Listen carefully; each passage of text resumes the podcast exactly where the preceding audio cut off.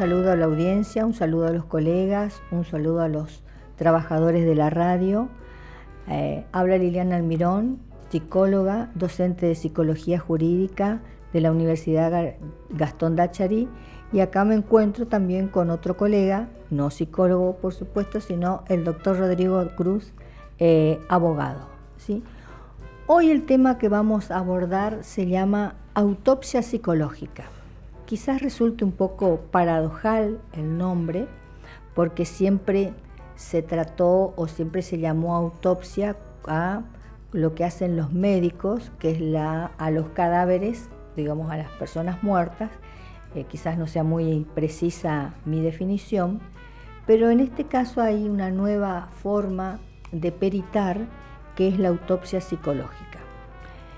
Em, en la Argentina se viene aplicando en algunos lugares eh, del Poder Judicial, en Córdoba, en Buenos Aires, porque requiere de bastante entrenamiento y sobre todo de mucho tiempo, y de un equipo interdisciplinario que trabaje de manera eh, coordinada, acordando, y que no son pocos. Voy a mencionar que se necesitan psicólogo o psicólogas, uno o dos, médico psiquiatra, trabajadores sociales o licenciados en trabajo social, perito criminalista, a veces antropólogos, abogados también, y em, también policías que estén entrenados en este tema de eh, ir o conocer o fotografiar y recorrer las escenas del crimen. Em, creo que dije que surgió con este nombre en Estados Unidos más o menos aproximadamente en 1968 con el doctor Robert Lippmann en Los Ángeles, California. Y también hay otra doctora latinoamericana que es la doctora Teresita García de La Habana, que instrumentó todo un, instructivo de cómo llevar a cabo lo que llamamos la autopsia psicológica. ¿Alguna pregunta? ¿Qué tal? Bueno, eh, buenas tardes Liliana, buenas tardes a la audiencia. Eh, sí, la verdad es un tema eh, novedoso. lo comenzamos nosotros a, a, debatir ya hace un tiempo y justo salió a la luz la, noticia de una causa en la provincia de, de Córdoba implementando este instituto de la autopsia psicológica. Pero para que quede bien en claro, ¿cuál es la diferencia entre la pericia psicológica y la autopsia psicológica, Liliana? Em, podríamos aclarar, creo que tanto una pericia como una autopsia lo ordena un juez en una causa donde hay una muerte. Vamos a empezar por ahí. Entonces, una pericia se realiza con la persona acusada, para decirlo así, o en el expediente, con eh, de homicidio o de la causa que sea. También una pericia es cámara Gesell con los niños. Una pericia es a, también puede ser a las víctimas de una situación que no han muerto, ¿no es cierto? Una víctima de violación. La pericia se realiza a menores, a adultos, eh, a jóvenes, adolescentes de cualquier edad. Em, se realiza inclusive en las causas de en los jueces de familia, también se realiza al grupo familiar, no estamos hablando ni de situaciones penales, sino de situaciones civiles, de causas civiles, y también una pericia se hace en el ámbito laboral para ver el daño psíquico eh, o la lesión psíquica, para decirlo de otra manera, que ha padecido un trabajador al tener un accidente o al ser despedido. Entonces, esas pericias se hace una evaluación eh, mediante entrevistas, mediante test, para, eh, de acuerdo a lo que solicita el juez, se le eleva el informe y lo que por ahí también solicitan los abogados de las partes. Entonces, una vez realizada esa pericia, que más o menos podría contar que son entrevistas realizadas a la persona periciar, la administración de test determinados que puede determinar el juez o el perito directamente determina de acuerdo al caso y luego se eleva un informe. Así que eso sería una pericia. Claro, porque recordemos que la pericia es eh, lo realiza un, perito, que es una persona idónea o eh, con conocimientos técnicos, científicos, sobre, sobre una determinada materia. Exacto. En esta cuestión tenemos la cuestión de la psicología o de la psiquis de la persona eh, que puede ser víctima en un expediente ya sea de violencia o el ejemplo que pusiste, el caso de eh, una situación laboral que la ruptura de la relación laboral eh, produce un daño, obviamente una lesión en la, en la psicología del trabajador. Y agregaría algo más, en los accidentes, los accidentes de tránsito, eso me estaba olvidando, también es necesario hacer pericias tanto al que provocó el accidente como al que resultado dañado. Por haber trabajado en el hospital, he visto muchas, a ver, muchas personas que han tenido, han padecido accidentes de tránsito, lo que le ocasiona del daño físico, psíquico este, y a su grupo familiar. Por ejemplo, quizás nos vamos a desviar, pero no importa. para que, no volvemos, pero, queda eso. No, cuando hay alguien que ha sido dañado de alguna manera, no solo es esa persona, tenemos que pensar eso, queda involucrado todo su grupo familiar, afectado psíquicamente, emocionalmente y hasta e inclusive económicamente. Suponete, un hombre, edad X, que trabaja, que es el único sostén del hogar, por las razones que sea, y tiene un accidente que eso lleva a que no pueda trabajar durante X tiempo y en algún momento hasta perder su fuente laboral. Eso genera, este, Rodrigo, fíjate vos el trastorno, que es como una gota así de aceite que se esparce, el trastorno, la angustia que ocasiona en ese grupo familiar. ¿sí? Entonces hay que ser muy, a veces eh, si bien el juez por ahí no pide que se entreviste a alguien más de su grupo familiar, nosotros por ahí podemos sugerir al finalizar la, mm, la entrevista o la pericia con esta persona, poder tener entrevistas con algunos de la mujer o los hijos del grupo familiar para evaluar el, estado, el estado, y el daño causado. Totalmente, totalmente. Eso sería con la persona presente para decirlo así, eso sería una pericia. Esa es la pericia. Y respecto a la autopsia bueno, psicológica, que esto es lo novedoso, y, esto, y esto es lo que nos trae hoy. Este, en la autopsia psicológica nos encontramos con un muerto. ¿sí? Entonces, puede ser muerte natural por una enfermedad, accidental, suicidio u homicidio. ¿sí? es decir, que la persona a estudiar, a analizar, ya no es una persona viva, Exacto. sino que es una persona fallecida. Exactamente. ¿Cómo, se, hace, ¿Cómo se hace para analizar? Entonces, fíjate, o sea, la psicología de sí, Sí, ¿cómo se hace así? Fíjate vos qué interesante esto que plantean este, eh, en la autopsia psicológica, ya te digo el nombre del autor, eh, acá está el doctor Badaraco, que es médico, y la doctora Herrán, que es psicóloga.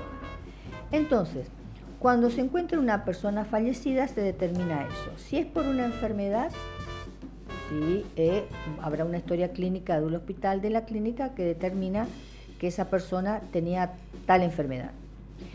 Em, si es una muerte natural, bueno, le falló el corazón, algún problema, por la edad fallece, que ustedes hemos escuchado que alguien falleció en su casa, por ejemplo, o en la vía pública. Eh, ¿sí? Em, y entonces tratar de determinar cuál fue su muerte, cuáles fueron las causas, perdón, de su muerte. Pero, por ejemplo, en lo accidental aparece más la duda en accidental, suicidio u homicidio. Acá dice, por ejemplo, una hipótesis. El cuerpo de un sujeto queda en la vereda después de haber caído de un balcón. La autopsia médico-legal dictamina como causa de muerte politraumatismos severos. A. Se asomó al balcón confiado y se cayó. Es un accidente. B. Se subió a la baranda y se arrojó al vacío. Suicidio. C. Lo arrojaron bruscamente. Homicidio.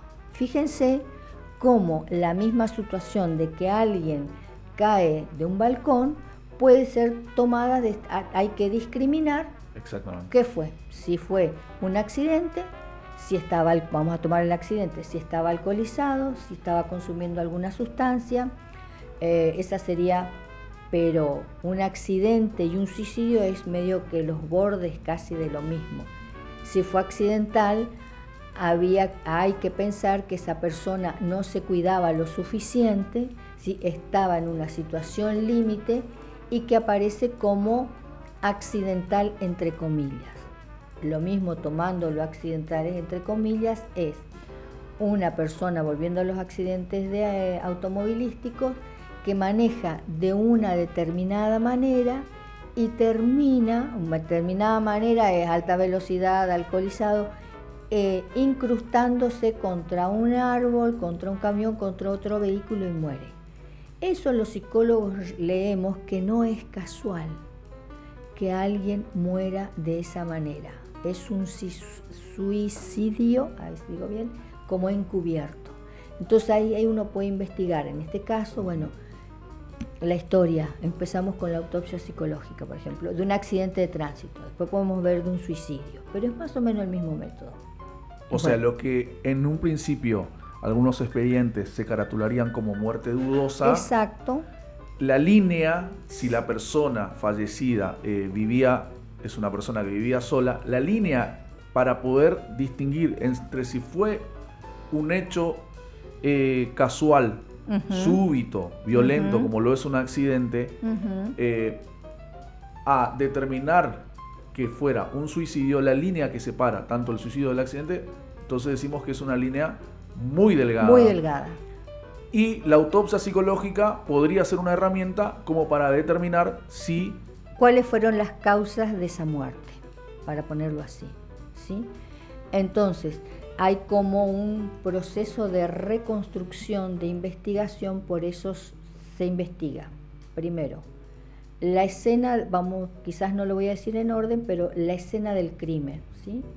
Eso saben los criminalistas, cómo cayó, en qué horario es importante también eso, es muy importante, porque los estados depresivos, cuando hablamos de estados depresivos severos, siempre aparecen en determinados horarios. En el transcurso, cuando cambian los horarios del día, pasa desde la tardecita a la noche, ese horario es muy significativo y muchas personas se suicidan o a la madrugada. Son horarios muy particulares.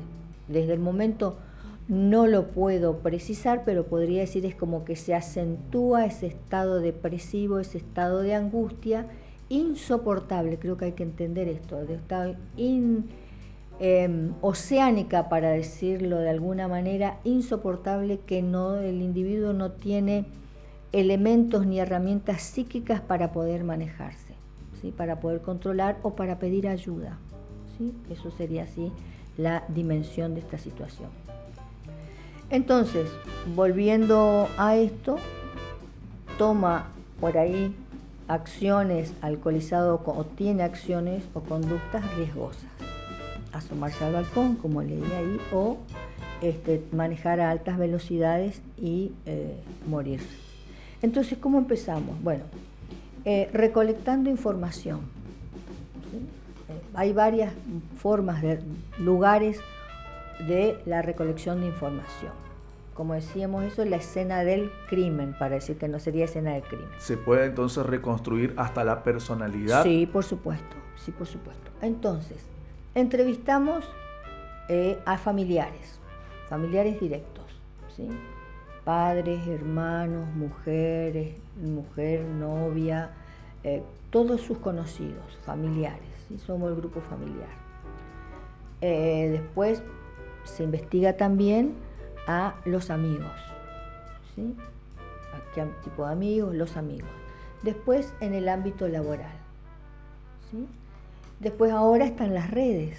¿sí? Se investiga qué había escrito en las redes, qué tenía los amigos, qué cosas decía. Lo importante es qué cosas, si daba a entender o no que estaba en una situación angustiosa y de riesgo, si se sentía mal, si lo comunicaba si lo comunicaba veladamente, si era claro en su explicitación. Lo mismo, por ejemplo, em, con sus familiares. Entonces vemos, tenía ese paciente, digo, yo digo paciente, pero tendría que decir, tenía esa persona alguna dificultad, víctima, digamos, alguna dificultad, ¿sí? tenía una dificultad económica, tenía una eh, dificultad de salud psíquica o, alguna enfermedad incurable o no, digamos alguna enfermedad.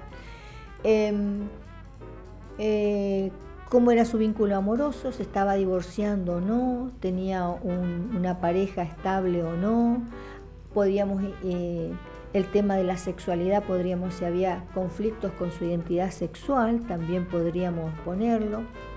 Este, o como en el caso este de Córdoba, que eh, la víctima era víctima de abuso, sexual por el padre. Sexual por parte del padre. Eso es terrible. Después podríamos hablar de un poquito de ese caso, de general, no tanto de ese caso, sino de lo que significa el abuso sexual en lo intrafamiliar.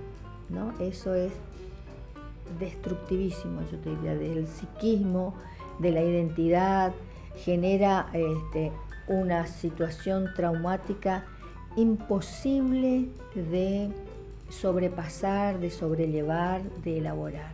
Es del tono de lo mm, indecible, te diría, ¿sí? Bueno, volvemos otra vez a lo de la pericia, a lo de la autopsia, perdón. Entonces se hace todo este tipo de registros, se busca antecedentes en este sentido, si tuvo enfermedades psicológicas, si estaba en tratamiento con psicólogos, si estaba en tratamiento, si tomaba medicación, eh, cómo era la característica de personalidad de, este individuo, de esta mujer, si era conflictivo, si no era conflictivo, si tenía muchos amigos. Bueno, se va reconstruyendo las características, digamos, subjetivas, dicen uno, y de personalidad decimos otros, de este individuo, ¿sí? Eh, hasta llegar a alguna conclusión.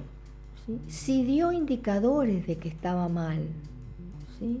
si dijo, no, si a mí me pasa esto, yo tengo intenciones de, eh, yo no quiero vivir más, la vida no tiene sentido, bueno, cosas por el estilo. O no, hay que averiguar eso. Eh, si alguno de sus amigos en algún momento lo comentó, por eso se investiga también porque eh, se busca allí, porque a lo mejor es más fácil a veces a una, determinada edad hablar de estos temas con amigos que con los familiares.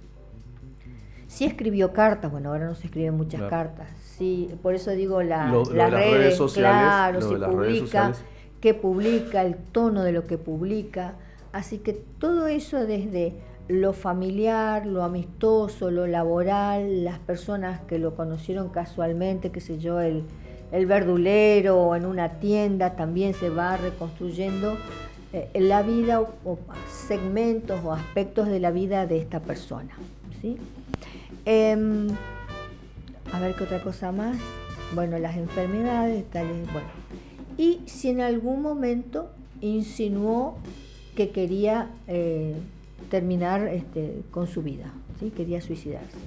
Y la otra cosa que es muy importante es en el rastreo familiar, si en la historia familiar, tanto de los padres, lo paterno, lo materno, hay historias de suicidio.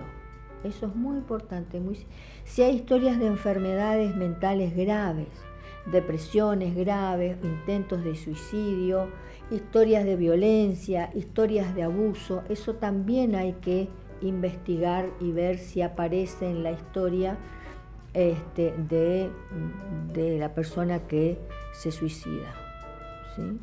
o de una muerte dudosa, para decirlo así. O de una muerte dudosa. Determinar la muerte, ¿no? Eh, no, quería agregar simplemente que esto de la, de la autopsia psicológica, de lo que nos trae hoy, eh, es un tema bastante novedoso. Eh, ¿Quién fue la, persona o el, doctor que, eh, que creó la, esta, esta herramienta, Tan, novedosa?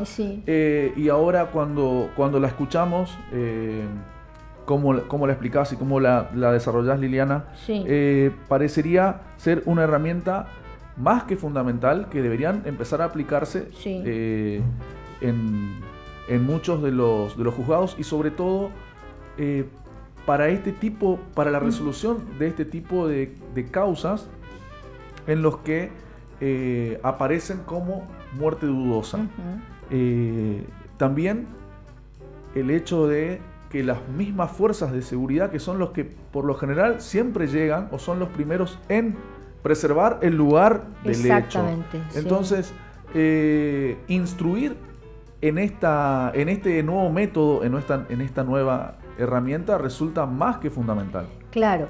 Ahora, sí, acá en Misiones yo no he escuchado que realicen autopsias psicológicas. Me parece que eh, queda este, la situación con los, eh, los peritos eh, policiales donde determinan que fue suicidio. ¿no? Acá hubo últimamente algunos casos de suicidio que se determinó también de alguien que se arrojó de un noveno piso, octavo piso, este, y que bueno, por supuesto que falleció. Este, y, mm, el doctor te preguntaba, ¿quién, quién era? Ah, el, médico, perdón. El, médico, son los norteamericanos. Los norteamericanos en el año 68 hay otros médicos, uno es Lipman, por la cantidad de casos de suicidios que había en ese momento.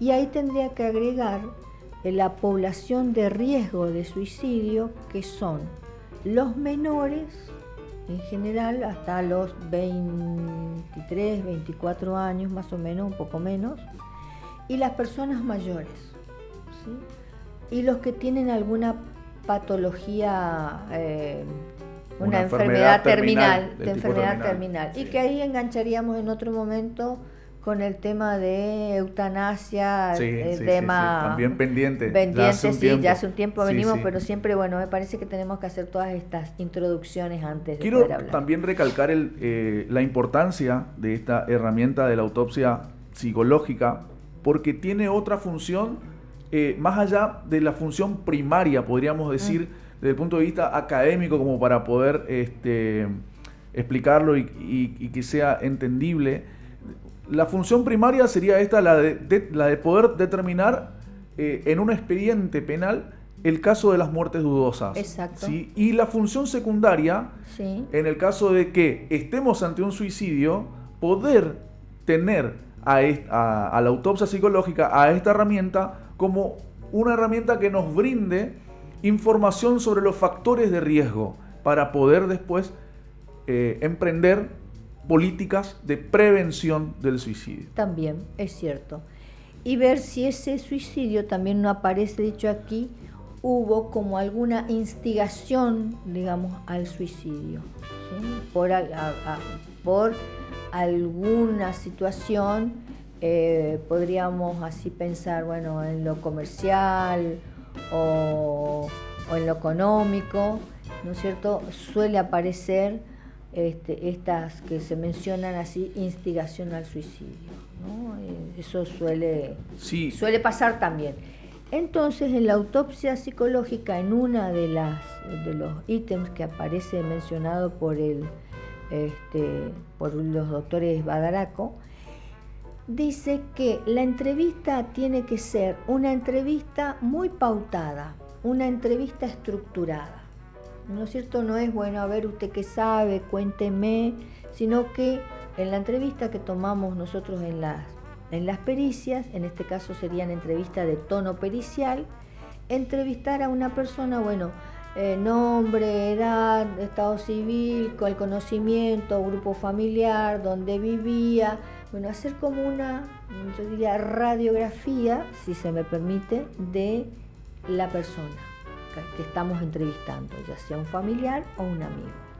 Y también dice que si surgen datos en esa entrevista de la persona entrevistada que merece que sea eh, como incorporado al expediente judicial para que brinde alguna información que no estaba, también debe aclararse eso o debe mencionarse que eh, si, por ejemplo, yo estoy entrevistando a alguien que amigo o amiga de la persona que se suicidó. Y dice, si eh, eso suele suceder por ahí con los adolescentes. Sí, yo sabía, él me dijo algo que me pidió que le prometiera que no iba a decir nada y por eso yo no dije nada. ¿Qué se hace con ese material, digamos, con eso? Entonces, ¿sí? Eso, eh, a lo mejor los adolescentes, uno ve en las películas, bueno, con eso del secreto que no hay que contar, este, en este pasaje del mundo adolescente al mundo adulto, los secretos entre los adolescentes son eh, como secretos como así irrevelables, forman parte de su organización y de su estructura hasta, hasta tener este pasaje a la adultez, donde tienen la capacidad de, fíjate vos qué es, de discriminar el peligro del riesgo. El adolescente no tiene esa discriminación y diferenciación como vos, como yo, de los riesgos. De los riesgos, de los, peligros. Porque usted que sabe, doctor, sabe lo de la patria potestad. ¿Cómo impacta la patria potestad, que es responsable otro y no yo, de mis acciones? Si uno tiene un hijo menor que consumió y que armó algún escandalete en algún lugar, la policía lo lleva de las pestañas unas horas, qué sé yo, quién. No, y acá volvemos lo que, eh, con esto también volvemos un poquito con lo que veníamos también eh, charlando en el programa anterior respecto a la edad de la, de la, de la imputabilidad. Entonces, son responsables penales, es decir, responden penalmente desde los 16 años pero estamos lastimosamente en una sociedad en los que el acceso al lastimosamente al consumo de eh, estupefacientes eh, es digamos eh, abierto. Entonces por eso es importante volviendo a la, autopsia psicológica este tipo de, de protocolo que se realiza para poder entender eh, la realidad social, psicológica, eh, intrapersonal de la, de la víctima, eh, nos permita, no solo desde el punto de vista del expediente, es decir, es, una herramienta más que tiene el juez ante estos casos, sino que volvemos con el tema de la posibilidad que nos brinda de conocer el factor determinante, desencadenante. desencadenante, que en el caso que haya sido un a raíz de un despido laboral, porque la persona se quedó sin trabajo eh, y obviamente este, quizás con muchas deudas. También. Entonces, estas situaciones lo llevan al sujeto a estar en una situación límite que termina tomando esta, esta drástica decisión. Lo que es importante remarcar es que esta autopsia psicológica también nos brinda la posibilidad de poder conocer ese factor de riesgo para poder continuar implementando eh, políticas de prevención.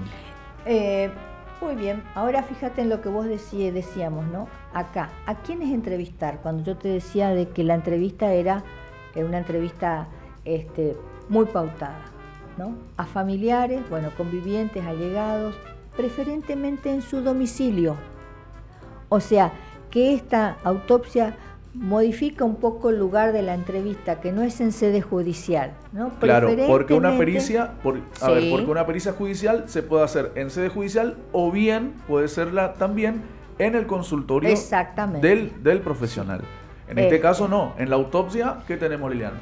preferentemente en el domicilio de los, en este caso de los padres, de los amigos, o quizás podría ser en el domicilio del profesional, ¿sí? Uno de los dos domicilios con el consentimiento informado, que eso ya, vamos, ya que estamos en el consentimiento informado, es una este, obligación legal de los profesionales de la salud que, tengo que, que tenemos que hacer informar y hacer firmar a los pacientes y a las personas que entrevistamos si están de acuerdo en entrevistarse, si están de acuerdo en que la información sea elevada, etcétera, etcétera. Si no están de acuerdo, dejamos sentados y no podemos entrevistar. O de lo que se diga, no podemos transmitir. Fíjate vos, es en forma independiente y privada. Vos podés decir, no, yo no quiero tener la entrevista licenciada porque no tengo ganas de revivir esta historia. Perfecto. Tenemos que asegurar el carácter confidencial, privado y científico. Tantas fuentes como sean necesarias, o sea, cuántas personas sean necesarias. Y tenemos que tener ahí los psicólogos es mejor dicho, tener en cuenta los mecanismos defensivos de negación, proyección y racionalización de los allegados. Por ejemplo, una persona claramente que se suicidó por él, o esta otra situación confusa de que alguien miró en la baranda, se subió y cayó. Eh, que diga, no, yo nunca percibí que él estuviera mal por ejemplo, o que ella estuviera enferma o que tuviera alguna dificultad. Yo nunca me di cuenta.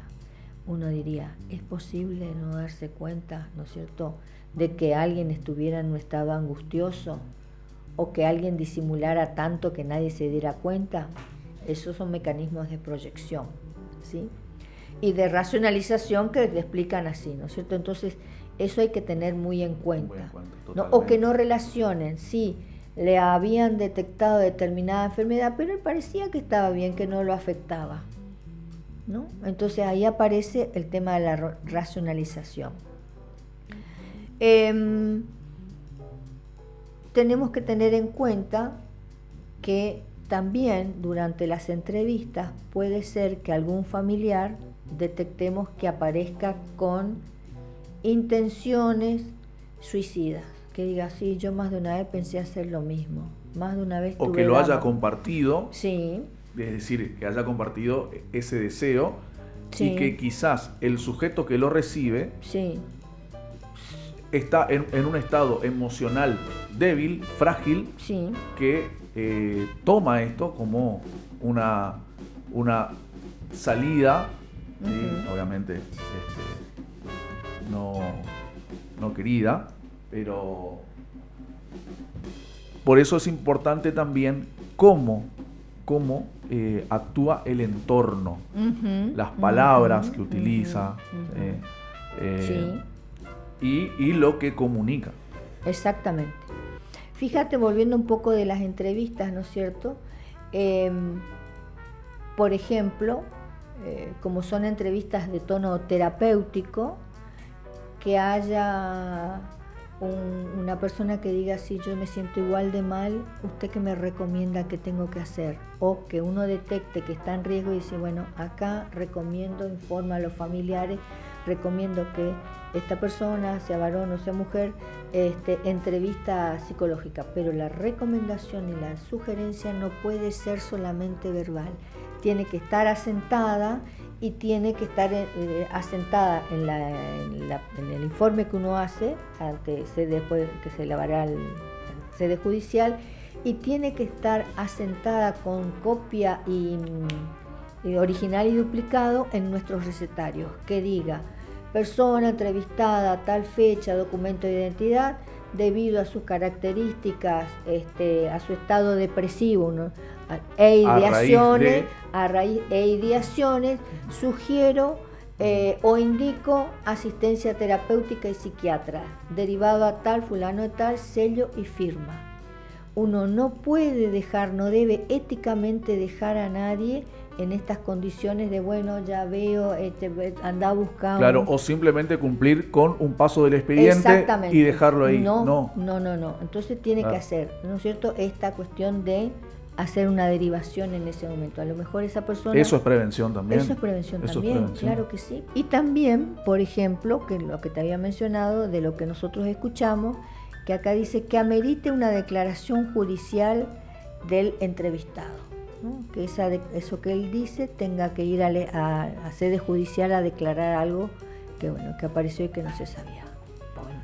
Para aclarar, para, aclarar. Bueno, suponete, estamos fantaseando, suponete que en la entrevista surja que el señor que se suicidó resulta que tenía vínculos eh, con el narcotráfico, vamos a ponerlo así grave. Y aparece sí porque conocía que fulanito que, que vendía, que estaba... Y eso nadie sabía. Entonces, digo este, que eso, fíjate, la, la gravedad de lo, o la seriedad que también alguien estaba sumamente presionado, y vos sabés que también hay crímenes de venganza por el, tema de la cuestión esta del narcotráfico, este, no, no es un tema menor, que no quisiera meterme porque no es lo mío, pero bueno, puede pasar, doy esto como ejemplo, ¿no es cierto? Este, y bueno, fíjate vos la, la, dimensión de lo que se abre ahí, ¿no? Que uno puede mandar a tratamiento al grupo familiar, alguno del grupo familiar o los amigos. Por eso yo rescataba esta idea de la, de la doble funcionalidad. En principio tendría o tiene una, una función que brinda una herramienta más al juez en el, en el proceso penal a fin de poder dilucidar la verdad de los hechos, de qué fue lo que sucedió para que no termine un expediente penal o encerrado en muerte dudosa o quizás si era suicidio termine en accidente y no podrán y no podamos y, porque recordemos que la que la jurisdicción es una actividad que la desarrolla el Estado a través de los jueces, no podamos y y la, y la materia de prevención del suicidio es cuestión de salud pública, Así es. no podamos nosotros detectar posibles eh, casos eh, futuros. Entonces, la doble funcionalidad tiene que ver, yo desde, este punto de vista lo veo, eh, y la segunda, ¿no? porque la primera es brindar claridad al, al expediente, y la segunda, claridad y verdad científica, técnica, ¿no? Y la segunda, esta idea de prevención, de poder prevenir. Exactamente. Fíjate lo que plantean esto que vos decís, ¿no? cuáles son las, eh, cuál es la población específica de alto riesgo de, en el tema suicidio. Los adolescentes, ¿sí? los ancianos y los que tienen, como habíamos dicho, enfermedades, orgánicas terminales, ¿sí? o que no tienen cura, o que significa un padecimiento permanente eh, hasta, que, que muera, qué sé yo. ¿no? Em, factores de riesgo para el suicidio menores de 25 y mayores de 65, que no tengan una relación de pareja, personas solitarias, sin vínculo laboral, y ahí esto toca el tema de la jubilación, hombres, fíjate vos, hombres, aislamiento, uso de tóxicos, eh, el 25% de estas personas tuvo un intento de suicidio o un aviso presuicida. Em, hay algo que en relación a las personas de, quizás mm, no era el tema, pero ahí ya que salió, eh, de los, yo diría de los estados depresivos severos, las personas que eh, entran o inician en, se jubilan, voy a dejar de, se jubilan, 65, entre 65 y 70 años. Están puesta en nuestra sociedad capitalista como un beneficio, sí, pero no. Es paradojal y contradictorio, te diría. ¿Por qué? Esa es una opinión. Una persona que trabajó 30 años o más, que tuvo regulada su vida por horarios, el mañana, tarde, exigencias de concurrencia, si trabaja dentro de lo administrativo, de elaborar pensamientos, notas, vínculos sociales amistosos durante 30 años. De repente por el sistema jubilatorio que dice ahora vas a poder hacer lo que nunca hiciste antes es una falsedad porque se encuentran con limitaciones y después vienen las limitaciones económicas. Entonces pierde vínculos, horarios de regulación y tiene 24 horas libres para no nada. Si alguien no se preparó, no vio esto, bueno, cuando me jubile deje... voy a hacer, tengo preparado, me dedico a la carpintería. Sí, sí, sí, sí, Por, lo general suelen llegar al estudio ese tipo de, de, casos. Eh, gente, gente que desde la empresa, desde la patronal, ya lo están intimando a eh, a que inicie los trámites jubilatorios, eh, pero nos encontramos con que el cliente dice, no, yo no quiero, yo no quiero eh, jubilarme porque, como vos bien decís, Liliana, pierdo mis vínculos, pierdo este, qué voy a hacer, pero la mayoría por lo general tiene otro tipo de salida. Ah, Entonces la misma ley también le da la posibilidad de que se pueda jubilar, pero que a su vez eh, se abra un lo que conocemos como monotributo, que se haga monotributista, autónomo y pueda seguir este, trabajando. En, muchos dicen, bueno, con, lo que cobre de jubilación voy a poner un kiosquito, Exacto. Este, una carpintería, entonces continúa trabajando, porque eh, también se ha extendido la, gracias a Dios, la, expectativa de vida. Este, entonces, a los 65 años todavía tenemos gente este, que, eh, que continúa con ganas de eh, trabajar, es decir, que tiene la fuerza laboral activa, digamos. Así es. Y aparece otra cuestión dentro Fíjate vos que vamos pensando ¿no? en la autopsia psicológica, el tema de la muerte, y acá, si bien no es así, que hay, suicidios en las personas que se jubilan, pero vamos a hablar también del deterioro, ¿no? Y la capacidad que pueda tener alguien durante tanto tiempo que trabajó para sobreponerse y armar un nuevo proyecto, que eso es muy interesante. Si vos vas a sanatorios, ¿sí? Y abrís la sala, entras a la sala de espera, hace un, escaneo así y fíjate la edad de los que están este, en las salas de médicas este, esperando turno. Hay un agravamiento, para decirlo así, o no, agravamiento, en un deterioro sería la palabra adecuada, en la salud, pero es la salud psicofísica, no solamente la salud física, como lo psíquico, lo depresivo impacta y eso nos demuestra que somos una unidad psicofísica, por más que no todos puedan pensarlo, pero bueno. Entonces, hay muchos pacientes que, muchos jubilados, para decirlo así, que se atienden, pero que, bueno, tendrán algunos padeceres, algunas molestias o enfermedades pero que todo esto se potencia y se acentúa este, en este momento de cuando entran a, la, a jubilarse. Eh, recordemos que eh, todo esto tiene que ver eh, con lo que estamos hablando, autopsia psicológica y la materia de la prevención. Así el tema de que es estamos ante un derecho humano fundamental que es el derecho a la salud. Que como vos bien decís, no es solamente no tener, eh, eh, no tener afectaciones físicas, sino que también tiene que ver con lo, eh, con lo social y lo psicológico. Psicológico, social y físico. Eso ¿Mm? encerraría lo que es la salud y el derecho humano que tenemos, reconocido en los tratados internacionales eh, y en la Constitución de la provincia de Misiones de manera específica, en, su articulado, el derecho a la salud.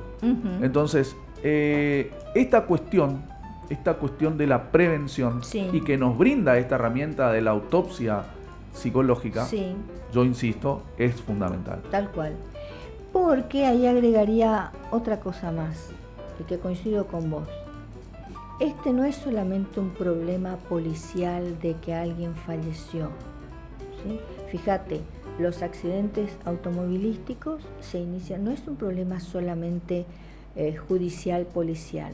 Un homicidio o un suicidio no es solamente, hay toda una historia detrás y es un problema también de salud pública. ¿sí? Totalmente. Y de prevención y que habrá que armar campañas y que habrá, como hacemos nosotros, poder seguir hablando y comentando, brindando un panorama, ampliando, no somos iluminados, somos estudiamos y podemos pensar quizás lo mismo, el mismo suceso desde otros ámbitos. ¿sí? Así que, bueno, me parece que hemos dado una, un recorrido interesante a lo que empezó, fíjate vos, ¿no? Esto es asociación libre, como decimos nosotros.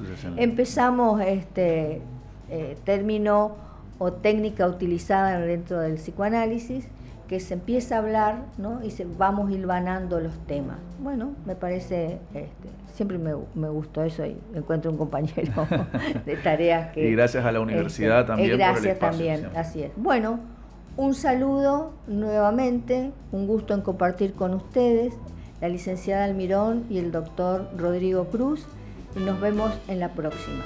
Buenas tardes, buenos días.